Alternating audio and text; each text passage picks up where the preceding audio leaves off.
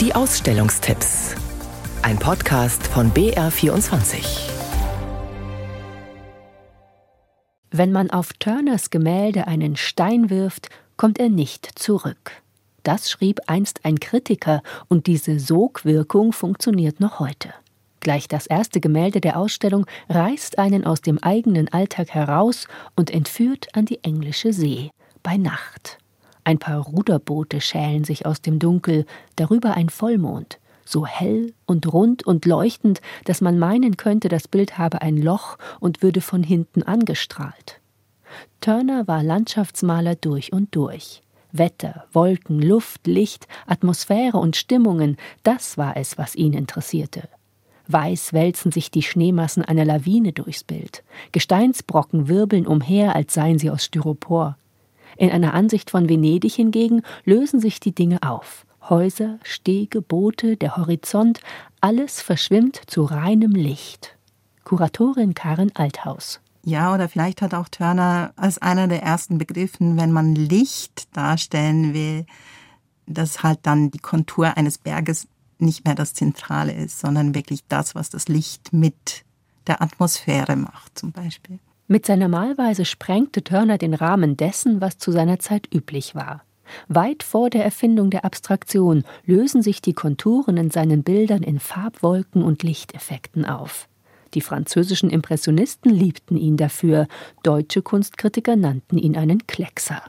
Es gibt Bilder, auf denen kann man das Gewebe der Leinwand noch erkennen. Auf anderen hat er die Farbe mit dem Spachtel aufgetragen, hat mit dem Holzgriff des Pinsels hineingekratzt oder gleich alles mit den Fingern verwischt.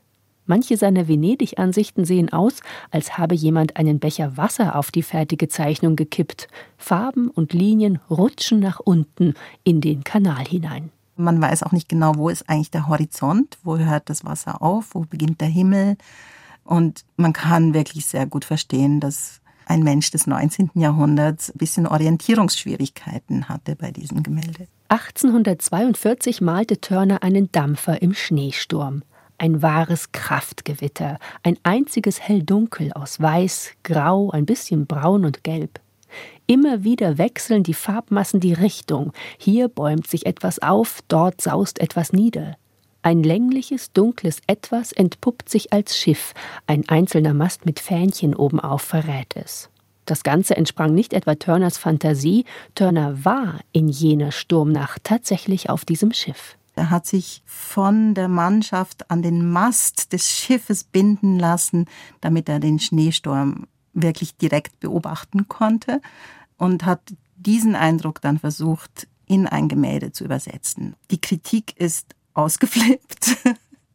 Die haben nicht verstanden, was dieses Bild, das fast nur aus hell und dunkel, aus Wirbeln, aus Gischt, aus Wolken, Rauch vom Dampfschiff besteht, wie das genau funktioniert. Wer Turners Gemälde im Original sehen will, muss normalerweise nach London reisen. Fast alle seine Bilder befinden sich in der Tate Britain. Die Schau im Münchner Lehnbachhaus mit 80 Originalen von William Turner ist eine absolute Ausnahme. Wegen des großen Andrangs empfiehlt das Museum Zeittickets vorab online zu buchen. Geöffnet ist auch an den Feiertagen am Montag und Dienstag. Und übrigens, Eintrittskarten für einen gemeinsamen Museumsbesuch sind eines der schönsten Weihnachtsgeschenke überhaupt.